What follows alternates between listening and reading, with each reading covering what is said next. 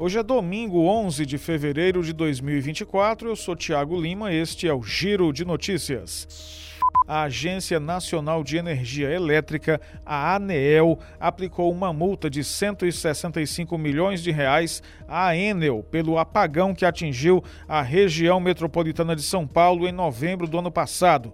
Na ocasião, cerca de 2 milhões de pessoas ficaram sem luz, com o fornecimento levando uma semana para ser normalizado. Segundo o auto de infração que se tornou público na sexta-feira, a Enel São Paulo não prestou serviços de forma adequada. A companhia só acionou significativamente as equipes de manutenção próprias e terceirizadas em 6 de novembro, três dias após o temporal que derrubou árvores e comprometeu o abastecimento de energia em diversas áreas da capital paulista e dos arredores. A Enel ainda pode recorrer da multa.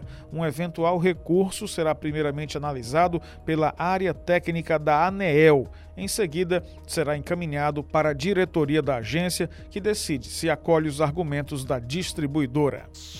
O governo do Ceará estima que o estado receberá cerca de 140 mil turistas no período do Carnaval de 2024, representando um aumento de 12% frente ao registrado em 2023. O monitoramento foi feito pela Secretaria de Turismo, a Setor. Com isso, a projeção é que passem pelo Aeroporto Internacional de Fortaleza cerca de 15 mil pessoas por dia.